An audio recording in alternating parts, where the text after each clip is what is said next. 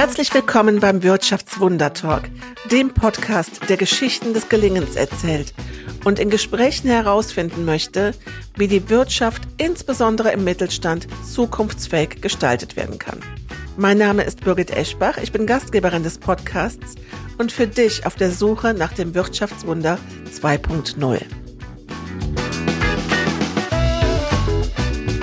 Ja, lieber Winfried, jetzt haben wir uns beide am ersten Adventssonntag von der Kerze vom Kranz erhoben und sind in das Riverside Podcast Studio gegangen für diese neue Aufnahme des Wirtschaftswundertalks. Und ich weiß gar nicht, wer hat uns jetzt das größere Geschenk gemacht? Obi gestern Abend damit, dass ich noch rote Kerzen bekommen habe, um den Kranz fertigzustellen?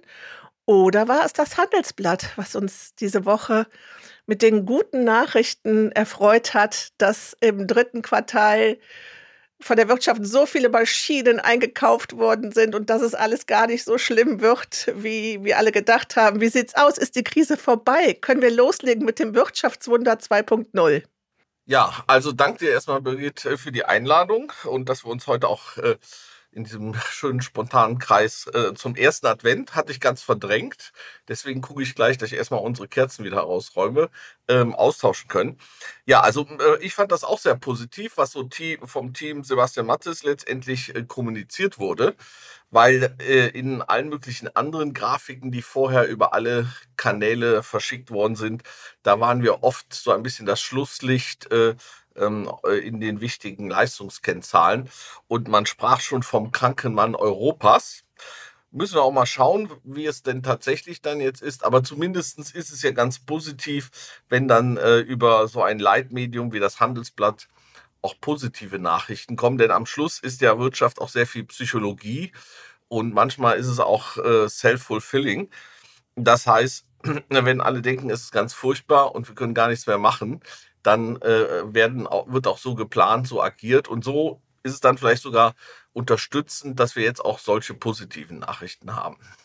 Ja, vielleicht hat das auch etwas damit zu tun, dass wir ein Stück weit resilienter geworden sind. Wir sind jetzt den Umgang mit Krisen gewohnt und die Nachricht auch, dass das Handelsblatt geschrieben hat, es wird weit weniger schlimm als 2008 oder als die Corona-Pandemie. Das hätte ich selber jetzt auch nicht so vermutet. Für mich äh, hatte es in den letzten Monaten den Eindruck, und jetzt geht alles den Bach runter. Jetzt ist wirklich Matthäus der Letzte, wie man hier im Rheinland sagt. Und äh, wir müssen uns auf das Schlimmste einstellen. Ähm, ja, du hast gerade gesagt, es ist auch ein Stück weit Psychologie. Und das ist natürlich jetzt gerade auch für die Vorweihnachtszeit und für unsere Innenstädte ein wichtiger Impuls. Also die Bereitschaft, auch den Konsum, den Konsum anzukurbeln, äh, auch die ist da, äh, wie das Handelsblatt prognostiziert. Also schauen wir, schauen wir da wirklich jetzt mal auf eine entspannte halbwegs entspannte Weihnachtszeit. Das heißt, dein Überkonsum gestern, von dem du mir gestern berichtet hast, war also jetzt nicht irgendwie exzessives Einkaufen, sondern es war einfach konjunkturstabilisierend und insofern sehr lobenswert. Dass du, du das weißt, jede Handtasche, jede Handtasche ist äh, Wirtschaftsförderung. Ist, ist, eine aktive Unterstützung von Wirtschaftswunder 2.0. Ja, aber es ist ja ganz tatsächlich ganz spannend. Es gibt äh, vom äh, äh Nobelpreisträger Robert Schiller ähm, ein Buch, Die narrative Ökonomie, wo er letztendlich ähm, auch so äh, die Weltwirtschaftskrise im letzten Jahrhundert, kann man ja jetzt schon sagen, und im letzten Jahrtausend untersucht hat. Und da kam halt raus, dass äh, äh mindestens von genauso großer Wichtigkeit wie die tatsächlichen Fakten dann halt tatsächlich auch war, wie sich letztendlich Einschätzungen, Bewertungen und ähnliches ähm, äh, in der in der äh, Wirtschaftscommunity verbreitet haben. Und so dass es äh, für ihn ja auch ein Grund war zu sagen, wir müssen äh, dieses Phänomen des Narrativen oder überhaupt des äh, Bewusstseinsprägenden neben den rein faktororientierten, tiefen Analysen und so weiter vielleicht viel stärker beleuchten und vielleicht auch viel stärker als aktives Gestaltungsinstrument erkennen. Da bin ich absolut bei dir, zumal das, äh, es wird immer so leicht als esoterisch äh, abgestempelt, aber wir wissen das aus der Medizin. Also alles das, was wir an positiven Gedanken haben, trägt mit zur Selbstheilung bei. Und das können wir, bin ich von überzeugt, das können wir in der Natur erleben, das erleben wir in der Medizin und das erleben wir auch in der Wirtschaft. Deswegen musst du jetzt rausfinden, was sind die Globuli für das Wirtschaftswunder 2.0. Ne? Also Schon haben wir das Zitat für die Sendung. also was sorgt für ausreichend Placebo? ähm, äh, aber natürlich, ist, äh, äh, Entscheidungen sind halt letztendlich äh, eben nicht bisher rein KI-basiert. Da ist immer noch ein Mensch, da ist immer noch Intuition und natürlich werden solche Menschen stark geprägt auch von dem, was äh, ihre Peers machen und was überhaupt so jetzt Grundtendenz ist. Und wenn wir in so ein äh, äh, dystopisches Abstiegsszenario uns hineinfühlen und denken, werden wir auch entsprechend agieren. Ja, und insofern ähm, äh, ist das zumindest mal auch mal ein äh, äh, erfreulicher äh, Stern da am Himmel, der dann jetzt leuchtet. Äh, müssen wir gucken, äh, wie, wie äh, äh, nachhaltig das ist. Und ähm, aber noch wichtiger ist, wir sollten das tatsächlich dann auch nehmen, um zu schauen, wie krisenresilienter wir werden, wir werden und wie wir jetzt auch überhaupt die Herausforderung angehen. Ähm, äh, das halt jetzt einfach mit dem höheren, sagen wir mal, Optimismus äh, oder mit einer höheren Gewissheit, äh, das auch zu meistern. Ja, und Winfried, ich glaube, wir brauchen nicht nur einen höheren Optimismus, um äh, noch mehr bei OB einzukaufen und da in den Innenstädten, in den Fußgängerzonen, sondern wir brauchen auch, und das motiviert ja, also gute Zahlen motivieren. Das führt auch dazu, dass wir Lust haben, uns ähm, mehr anzustrengen, um es direkt doch mal mit äh, Wolf Lotter zu sagen. Ja. Aber es braucht natürlich auch von uns aus äh, trotzdem immer noch die ja, diese Kraft und die, die Power, äh, die Krise anzugehen. Das ist das Thema auch des Wirtschaftswunder 2.0. Wir müssen es vielleicht anders definieren. Es gab diese Woche dazu auch eine spannende Diskussion, die gibt es ja fast jede Woche unter dem Begriff New Work und ähm, brauchen wir äh, mehr Anstrengung, mehr Arbeitszeit, mehr Fleiß, mehr Disziplin, mehr Willenskraft. Wie hast du diese Diskussion verfolgt? Ja, es gibt ja irgendwie so einen latenten Konflikt äh, der Zeitgeister, äh, äh, vielleicht weniger der Generation, aber der Zeitgeister. Die einen, die sagen, schaffe, schaffe, extra Meter, wir müssen reinhauen. Äh, und äh, die anderen sagen, ja, wir müssen jetzt hier zu einer neuen Work-Life-Balance äh, ähm, und Humanisierung und ähnliches. Und ich glaube, vielleicht haben wir jetzt die Chance, ähm, irgendwie beides in Einklang zu bringen. Also ich glaube schon, dass eine Krise auch eine Herausforderung ist, tatsächlich mal den extra Meter zu gehen.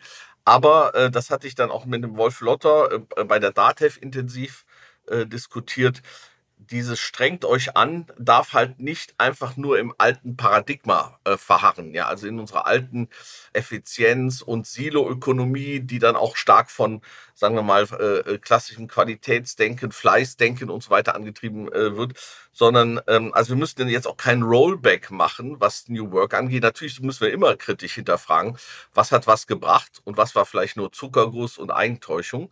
Aber ich glaube, ähm, äh, wir haben die Chance, gerade vielleicht den intelligenten Extrameter zu gehen, um mal hier von der Nena Brockhaus, den äh, nicht nur Wolf Lotter zu zitieren, sondern auch die Nena Brockhaus, die das halt jetzt gefordert hat, so ein bisschen als Alternative zu New Work. Ich würde sagen, in Synergie beides zusammendenken und den intelligenten, äh, das in, äh, äh intelligent ein extra, äh, den extra Meter letztendlich gehen. Also nicht einfach more of the same und wir strengen uns äh, noch mehr an und äh, mit allen auch negativen Folgen, die das hat, von Burnout bis Krankheiten oder sonst was, sondern wir äh, finden einfach äh, intelligentere Lösungen und nutzen, sagen wir mal, den extra Einsatz, den wir bringen, vielleicht nicht in der alten Logik, sondern um auch äh, mehr äh, äh, von dem Neuen zu entdecken und da die ungehobenen Potenziale, die es immer noch gibt, tatsächlich abzuschöpfen. Das ist etwas, was das meinte auch Wolf Lotter, ich hatte das Thema auch mit Raphael Gilgen, dieser Extrameter, dieses Anstrengen, das ist rein auf die Kopfarbeit, auf den Kopf, aufs Denken, aufs Reflektieren gemeint, dass wir dort mehr Anstrengung brauchen.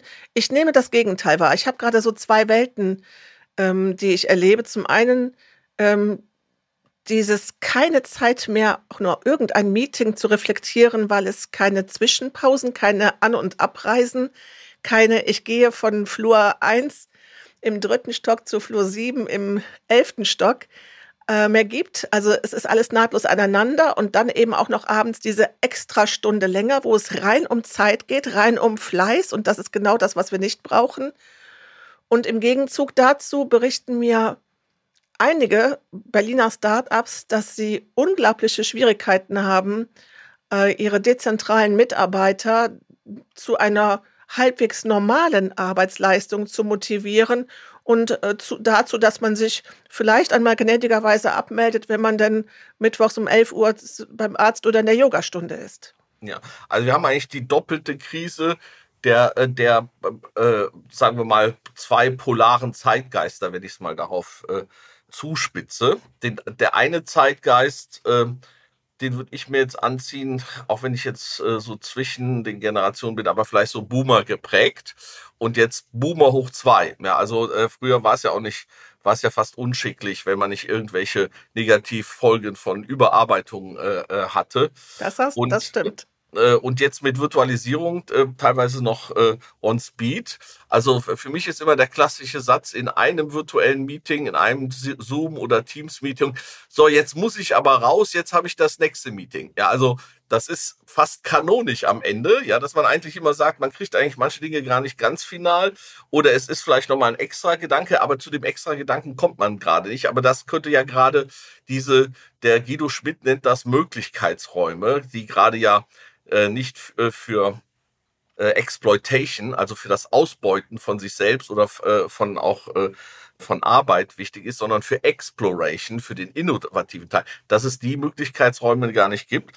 Und auf der anderen Seite quasi ganz gegen Polar mal jetzt gedacht, alles vereinfachend, alles simplifizierend, dann halt letztendlich ähm, dieses äh, äh, Quieting, große Resignation und ähnliche Dinge, was auch noch verschärft wird durch jetzt hybride Arbeitsformen.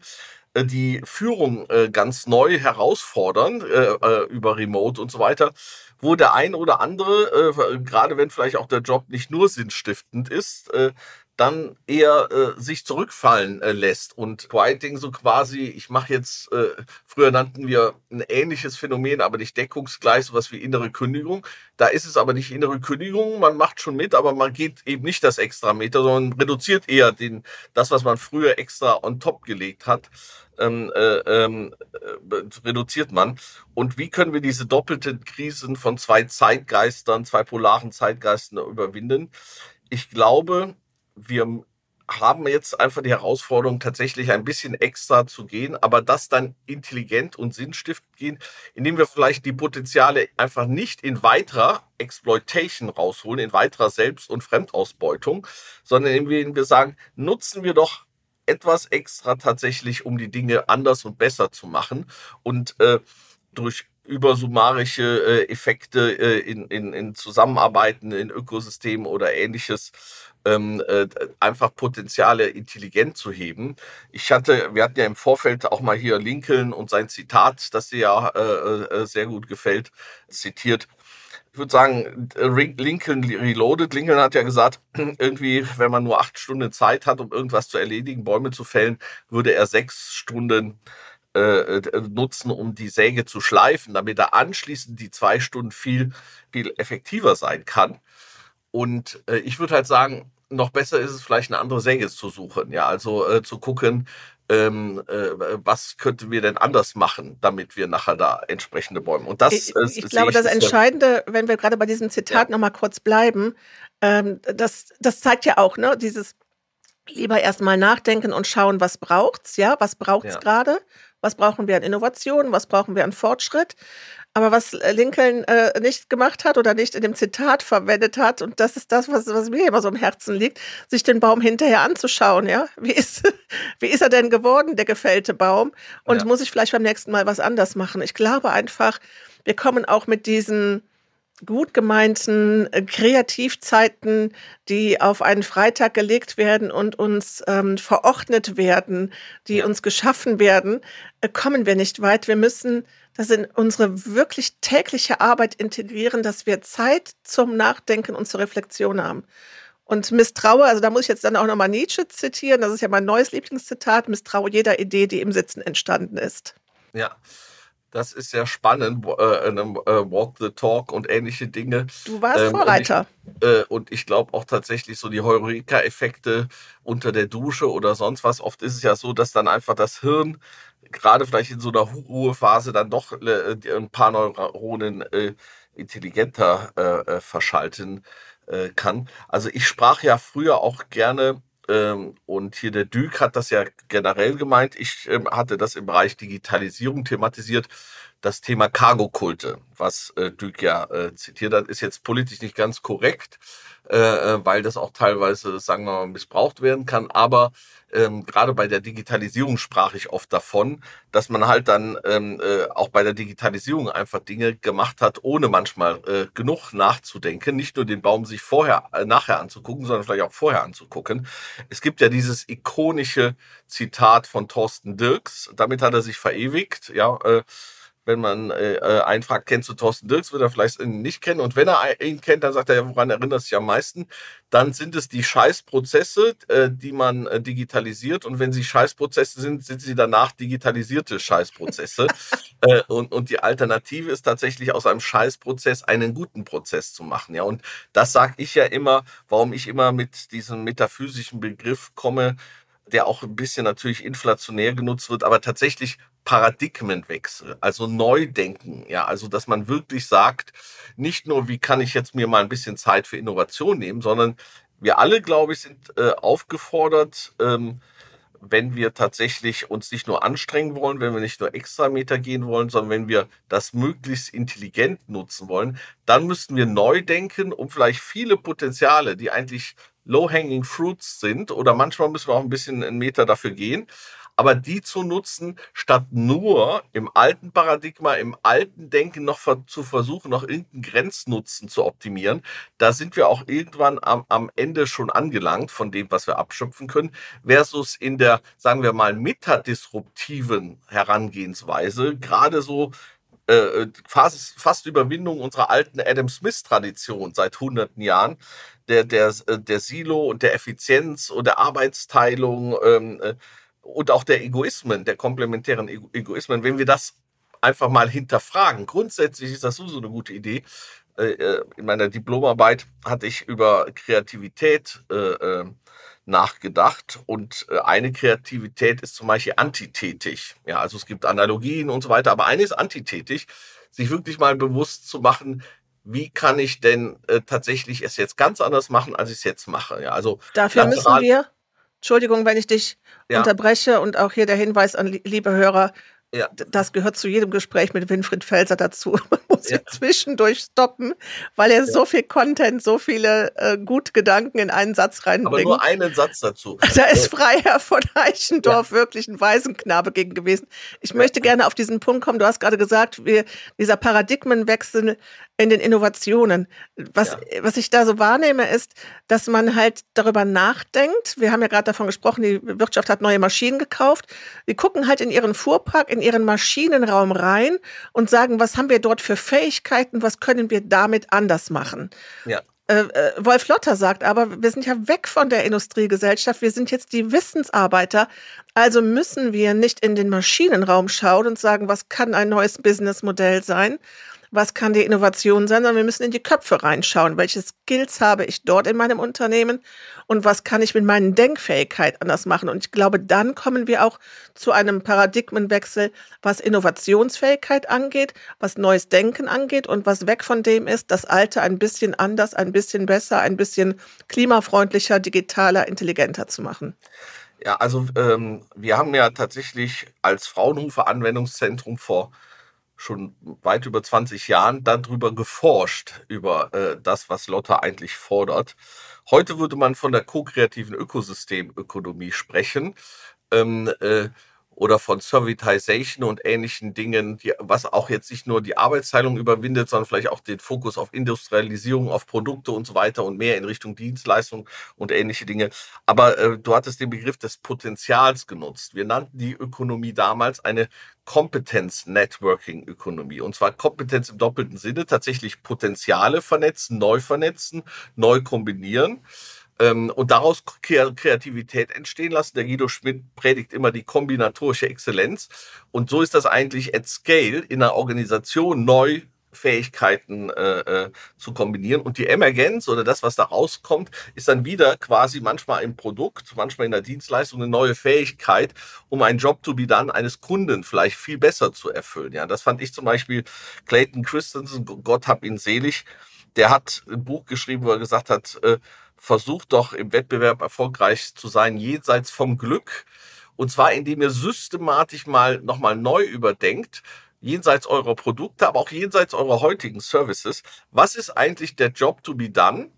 letztendlich eines äh, der Job to be done für einen Kunden, den ihr erledigen könnte. Und da sein ikonisches Beispiel in seinem Buch war dann zum Beispiel so eine Art McDonald's. Ich glaube, vielleicht war es sogar McDonald's, die dann analysiert haben, was müssen wir tun. Da erkannten die, wir müssen keine Burger machen und keine Milkshakes, sondern Kunden kommen bei uns rein äh, früh morgens und dann ist der Job to be done eher, die haben eine bestimmte Wegstrecke zu fahren und auf dieser Wegstrecke müssen wir irgendwie ihr Bedürfnis, sich zu beschäftigen, ihren Hunger zu stellen, äh, ihren Durst zu stillen, das müssen wir neu befriedigen. Aber dann muss man zum Beispiel Logistik drüber nachdenken, wie können die denn die Dinge dann so halten, dass sie nicht umkippen? Was kann man in der Zeit genau essen und so weiter? Und dann haben die das auf diesen Kontext, diesen Value in Use, sagt so, so die Service Dominant Logic, an diese Wertschöpfung in einem bestimmten Anwendungskontext hin äh, äh, optimiert. So, und da, da existiert zum Beispiel ein enormes Potenzial, diese Neudenke, weg, weg vom materiellen Produkt, ja,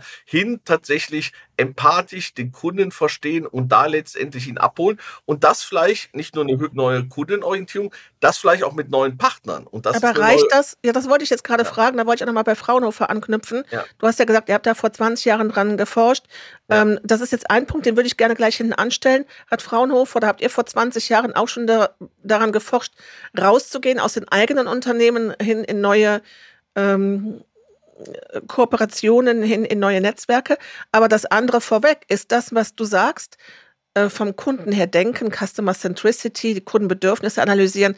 Ist das nicht jetzt ein bisschen auch wieder äh, die alte Zeit? Müssen wir nicht, wissen unsere Kunden schon, was es für Herausforderungen gibt? Haben wir nicht mehr die gesamtgesellschaftliche Herausforderung, Innovationen vom. Das ist wichtig. Was ist der Kunde? Ja, aber ist es nicht ist es nicht auch Kunde, wichtiger? Du, du definierst Kunde noch alt. Du definierst nämlich Kunde als den finalen Endkonsument. Ja. Und aber Drucker hat zum Beispiel gesagt, the purpose of a company is to create a customer. Und ich glaube, create a customer. To create a customer. Okay, okay, da bin ich bei dir.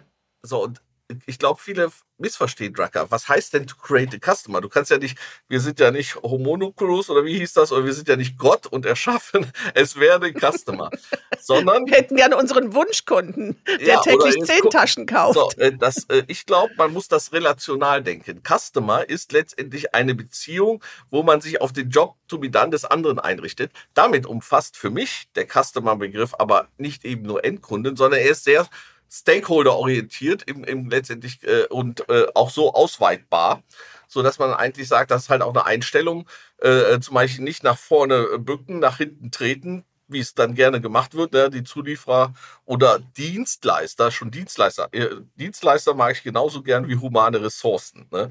Also, äh, äh, äh ne, äh, ähm, sondern dass man tatsächlich diese Einstellung entwickelt und äh, wir predigen jetzt immer so eine doppelte Sicht, Customer-Orientierung und Ökosystemorientierung. Und das eine sieht eher das Bedürfnis im Netzwerk und der Stakeholder und das andere sieht ihre Potenziale. Und am Schluss ist es eine Kunst, Wertschöpfung und Innovation ist, letztendlich auf Bedürfnisse hin Potenziale intelligent zu kombinieren. Und wenn Jetzt du fragst, bleiben wir mal bei dem Beispiel mit McDonald's. Ich finde das nämlich super, ja. was du da gebracht hast. Ja. Die haben sich also Gedanken darüber gemacht, das Auto fährt vor, McDrive, ja. du ziehst dir da oder kaufst da dein Frühstück, bekommst es am Schalter überreicht und jetzt, wie kann ich das während der Fahrt essen? Das ist dieses ne, am Kunden orientiert, der Kunde kommt mit dem Auto. Wir denken das jetzt weiter Richtung Mobilitätswende. Wir so sind demnächst das. mit unseren E-Bikes auf den äh, äh Radschnellwegen unterwegs. Ja. Also ist es doch jetzt Aufgabe von McDonald's zu sagen, okay, die Mobilitätswende voranzutreiben, also dass McDonald's die Mobilitätswende unterstützt, ja. vorantreibt, indem sie neue Konzepte für Menschen, die mit dem E-Bike äh, zur Arbeit fahren, entwickelt und, oder andere Mobilitätskonzepte nutzen äh, für den ÖPNV, den wir stärken wollen. Ähm, und dann den Kunden dahin zu bringen. Das ist Jetzt wahrscheinlich diese der ein, Kom jetzt wird der ein oder andere denken, was hat die Birgit heute Morgen eingeschmissen? dass die McDonald's als Treiber der Mobilitätswende sieht. Aber natürlich ist es so, äh, McKinsey zum Beispiel hat so, so, so eine Strategie der verschiedenen Horizonte. Ja, es gibt die nahen Horizonte, die nimmt den Kontext so, wie er ist oder so, wie er marginal änderbar ist ähm, und in diesem nahen Horizont äh, optimiert das, versteht aber dann zum Beispiel den Job to be done einfach besser, so wie er ist. Und dann musst du natürlich Horizonte haben, die mittel- und langfristig sind, die erkennen, dass sich das auch ändert. Ja, dass vielleicht keiner mehr nachher im, mit seinem Lastenfahrrad in den Drive-In reinfährt und äh, äh da um seinen äh, seinen Burger bittet, sondern dass es da letztendlich äh, viel disruptivere Ansätze gibt. Und da muss man sich halt dann entsprechend ausrichten.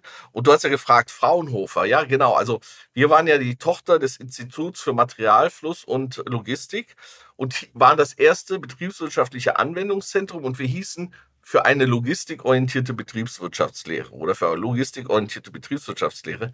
Das ist nicht die, Logist, äh, die Lehre der, von Transport und Logistik, sondern zu erkennen, zu denken in Netzwerken und Flüssen. Ja, und in äh, äh Wertschöpfung, die in Netzwerken und Durchflüsse entstehen.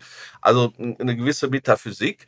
Und das heißt natürlich, dass du nicht mehr in der Organisation oder Abteilung oder Funktion denkst, sondern davon abstrahierst du vor. Du denkst im Flow und, äh, ähm, und äh, erkennst da also so Dinge, wenn wir es heute ko-kreative Ökosysteme nennen.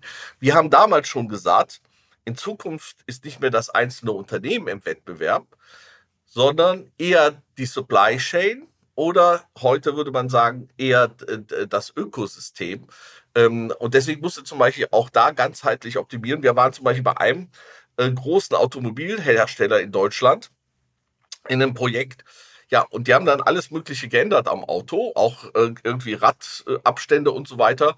Aber dann war es letztendlich so, dass äh, äh, äh, die ihren Zulieferern nicht gesagt haben, dass sich das ändert und zum Beispiel der Logistikdienstleister konnte plötzlich die neuen Autos gar nicht transportieren. Ja, also das zeigt, was passiert, wenn man letztendlich nicht äh, äh, äh, solche Dinge dann äh, ähm, im Ökosystem ganzheitlich integriert, flussorientiert entsprechend denkt. Also das war schon, das war schon Ende der 90er ähm, äh, eine Herausforderung, die wir hatten, wo wir dann auch Supply Chains, Customer Relationship Management Dinge und ähnliche entsprechend neu gedacht haben. Und das ist das, was, ähm, ja, weswegen eben auch dieses ähm, Vernetzen in den verschiedensten Möglichkeiten, die es gibt, dieses raus aus der, ähm, aus der eigenen Welt, auch raus aus der eigenen Branche, dass das eben weit mehr ist als irgendwo äh, nett äh, zusammen auf dem Weihnachtsmarkt einen Glühwein zu trinken, sondern ist es ist wirklich diese Neugier, die wir brauchen und dieses raus aus der, also das nicht nur Lernen von den anderen Automobilherstellern, sondern äh, Lernen von den Bäumen, Lernen von, von ganz, ganz anderen ähm, Branchen, anderen Welten, mit denen man sich vorab gar nicht so beschäftigt hat, daraus diese Impulse zu ziehen.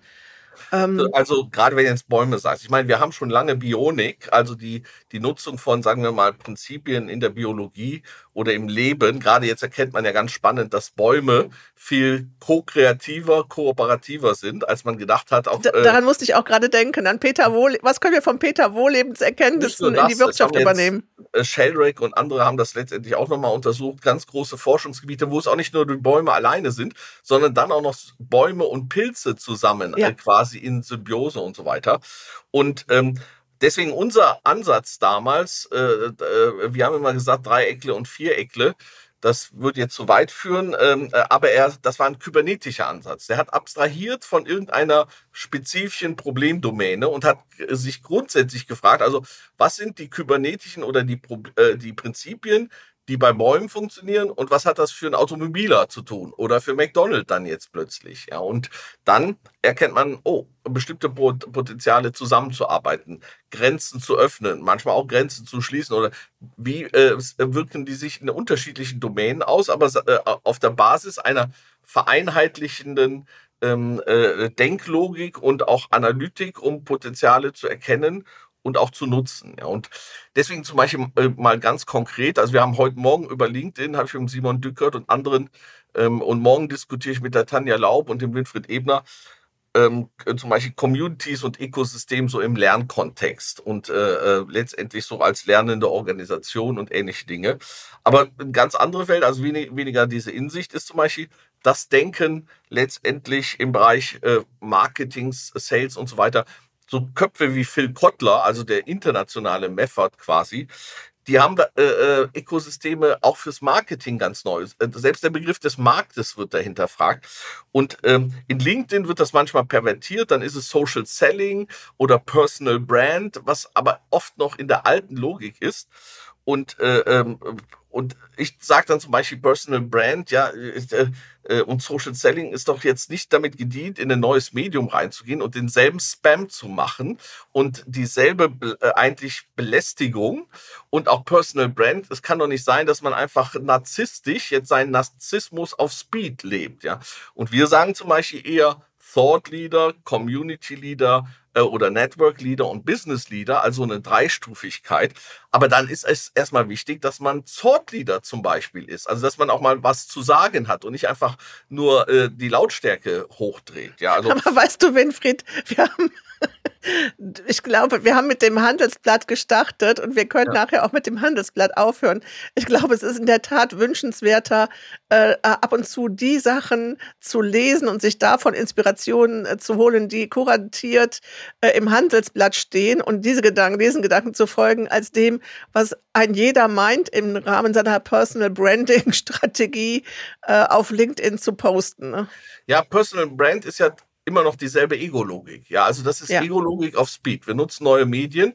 Das hat ja nichts mit Co-Kreativität zu tun. Ja, also ja, es hat ein kleines bisschen was damit zu tun. Ich meine, ich möchte ja, ein bisschen in Schutz nehmen, weil natürlich, natürlich jeder sich verkaufen will, ne? sei es das Unternehmen, aber sei es auch die Personenmarke. Also ich bin auch jetzt ja. nicht hier für Kommunismus und jeder muss sein Ego ganz unter äh, das, äh, ne, darf es nicht mehr sich profilieren. Aber die Sache ist schon, was ist die grundsätzliche Einstellung? Und äh, Thought Leader ist der Anspruch, bestimmte Dinge vielleicht tatsächlich auch weiterzudenken. Wir haben Partner zum Beispiel im CRM-Bereich, die sind mit Forschungspartnern gegangen und haben zum Beispiel über eine Branche Wirtschaftsförderung sehr intensiv über die Zukunft nachgedacht und mit diesen Forschungspartnern dann auch letztendlich zusammen bei Events oder ähnlichen Dingen solche Dinge in die Welt getragen. Ja, aber und da ist zum Beispiel so, dass die Person, die da stark der Treiber ist, gar nicht sich selbst so groß hervorstellen möchte, sondern eher letztendlich die Idee. Ja, und das ist halt der Unterschied wie viel hat jemand eigentlich dann nur noch als Ego und wie viel ist tatsächlich innovativ und Idee? Und Thought Leader ist schon der Anspruch, dass der Thought das Wichtigere ist und ja. nicht der inhaltslose Leader. Ja, und genauso ist das dann auch mit, mit äh, Network Leader oder Community Leader, dass man einfach sagt, schafft man tatsächlich ein ko-kreatives Miteinander oder ist es einfach nur das übliche Geschwätz und eigentlich Zeitvernichtung äh, und ähnliche Dinge? Und auch Business Leader ist halt dann nicht der brutale Social Seller, der den Spam und äh, äh, die brutale äh, Funnel- und Trichterlogik einfach jetzt ins Netz überträgt, sondern vielleicht auch einer, der erkennt, auch ein Sales-Prozess ist vielleicht ein ko-kreativer Prozess des Kennenlernens im Netzwerk und dann erkennen, man hat Potenziale und so weiter und dann letztendlich mit einer gewissen Demut auch äh, dem Kunden in Anführungszeichen gegenüber letztendlich Potenziale zu entdecken. Aber das ist, da ist der, das Mindset, die Sicht auf die Welt, die Sicht auf das, was man tun möchte, nachher entscheidend. Sonst nutzt man einfach nur äh, äh, äh, Scheißprozesse und digitalisiert sie und hat dann sogar noch schlimmere. Man betoniert äh, falsches Denken und dann äh, pervertiert man es teilweise. Also wie viel wie viele äh, In-Mails bekomme ich und sagen, die dann sagen, hier, ich habe Ihr Profil gesehen und wir beide haben ja gemeinsam, dass wir aus Deutschland kommen. Lassen Sie uns jetzt über Kooperation sprechen. Ne? Also das ist jetzt mal bewusst äh, äh, oder ich bin ja jetzt äh, Top, äh, war ja erste Top Voice und Spitzenreiter und so weiter. Und dann kriege ich, haben Sie eigentlich schon mal über Personal Branding nachgedacht? Ne? äh, äh, ja, da weiß ich, null Empathie. Ja. Und es ist ja so, ich will ja gar kein Personal Branding für mich machen. Ich lehne ja sogar Auszeichnungen ab, ne? äh, äh, weil ich mehr Thought als äh, Personal sein möchte. Mhm. Aber das zeigt dann, wie pervertiert die Dinge sind, wie da letztendlich solche äh, medialen Chancen genutzt werden, aber mit der alten Denke und dann ist es kein Gewinn für, für uns alle, sondern äh, ähm, dann ist es für viele sogar äh, äh, ganz problematisch, die dann sagen, ja, äh, das muss ich jetzt hier auf LinkedIn ertragen. Aber eigentlich habe ich da äh, gar keine Lust äh, äh, drauf und ich, und ich hätte da eine ganz andere Hoffnung, was ich eigentlich von so einem Netzwerk mir wünschen würde. Das darf man sich ja Gott sei Dank auch immer alles selber schön zusammenstellen. Also wir können über LinkedIn gerne auch noch mal eine eigene Folge machen, weil ja. ich hatte das gestern auch im Gespräch mit Julian Kowski, äh, so auf LinkedIn oder Twitter. Man schaut fassungslos hin, regt sich über die gleichen Sachen auf und trotzdem ziehen wir natürlich auch ganz viel daraus. Du hast gerade ähm, diesen Kunden erwähnt, äh, der sich auf die, ähm, der die Wirtschaftsförderungen als Kunden neu ja. denkt, neu angeht und vor allen Dingen äh, mit einem ganz anderen Servicegedanken da reingeht. Ich weiß, du hast das jetzt gerade vermieden, diesen Kunden zu nennen, aber ich finde das Beispiel, ich mag es auch gerne nennen, wir können es auch rausschneiden, wenn du sagst, bitte nicht, aber das ist die Cobra und ich fand diesen Ansatz wirklich faszinierend. Ich habe mir das mal angeschaut auf deren Website. Die gehen mit Content, mit Wissen, mit Analysen, mit Input aus der Forschung, aus der Lehre an die Wirtschaftsförderer ran und sagen dann, jetzt brauchen wir diese Vernetzung, die Wirtschaftsförderer als Partner genau. des Mittelstandes, der Unternehmen vor Ort, das Wissen aus Lehre und Forschung und das, was wir ganz bescheiden als ähm, Möglichmacher von unserer Leistung, von unserem Angebot damit reinbringen können. Wie ist das vernetzt? Für mich ist das eine perfekte, ein ja. perfektes Beispiel, ein, ein wirkliches Best Case für, wie nennst du es immer, ko-kreative äh, Netzwerke.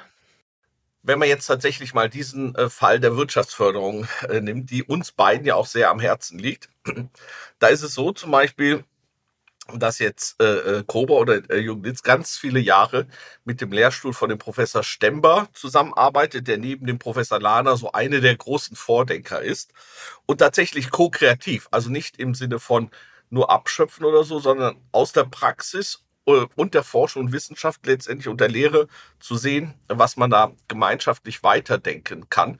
Und es gibt ja zum Beispiel die schöne Lana-Treppe, die jetzt Professor Lana selber als Begriff nutzt, hat mich sehr gefreut. Das hatte ich nämlich mal irgendwann so formuliert, weil ich irgendwie so einen Begriff dafür hatte. Und die zeigt die Evolution der Wirtschaftsförderung auf. Und das heißt eigentlich Thought Leadership, wirklich zu überlegen, so evolutionelle, äh, evolutionäre Modelle, Referenzarchitekturen zu überlegen, wo müsste es eigentlich übermorgen hingehen? Und nicht auf irgendwelchen Events Logos oder die erste Keynote haben und dann eigentlich Banalitäten von sich äh, äh, geben. Und dann tatsächlich aber auch, sagen wir mal, äh, deswegen zum Beispiel, der Herr Litz war ganz glücklich, als du damals hier initiiert hast, dass wir dieses Next Action im Schloss Aurel gemacht äh, äh, hatten. Weil da war zum Beispiel ja der Professor Lahner und die zwei haben sich da sehr, sehr lange äh, tatsächlich dann fachlich unterhalten über gerade dieses Thema. Und jetzt tatsächlich nächstes Jahr ähm, möchte er tatsächlich jetzt so mal äh, ein Treffen. Äh, die haben ja auch sehr viele äh, Wirtschaftsförderer als Kunden. Es gab mal hier von den Wirtschaftsförderern in NRW so eine Befragung. In der Liste habe ich dann gesehen, waren über 60 Prozent von denen äh, äh tatsächlich Cobra-Kunden.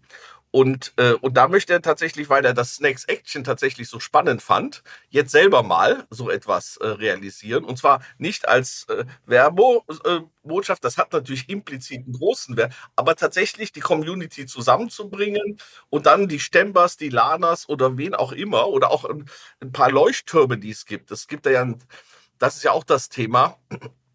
Ähm, die Zukunft ist schon hier, sie ist nur noch nicht überall, äh, hat ja. Äh, ja, und das ist ja das, was, wenn ich da gerade reingehen darf, der, äh, das ist ja das, was auch Thomas Sattelberger sagt, dieser Austausch mit der Forschung, ähm, dass, dass sich das, dass wir da wegkommen, dass sich das nur ein, ein Porsche und ein SAP traut, sondern ja. äh, diesen Austausch, der ist gerade in den Regionen, gerade im Mittelstand so genau. wichtig.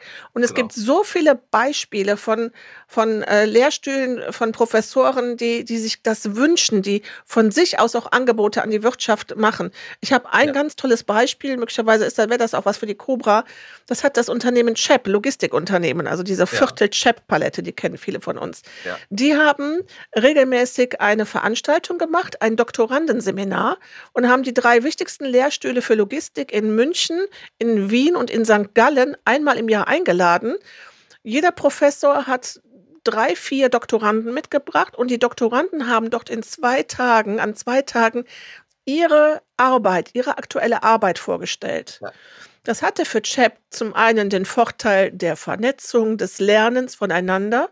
Ganz ehrlich gesagt, saß da auch immer ein Personaler aus dem Recruiting dabei und hat geschaut, welchen von diesen Doktoranden kann ich jetzt frühzeitig schon ein Jobangebot machen. Das ist ja auch ein Recruiting. Das ist toll und das ist alles Co-Kreation, ne?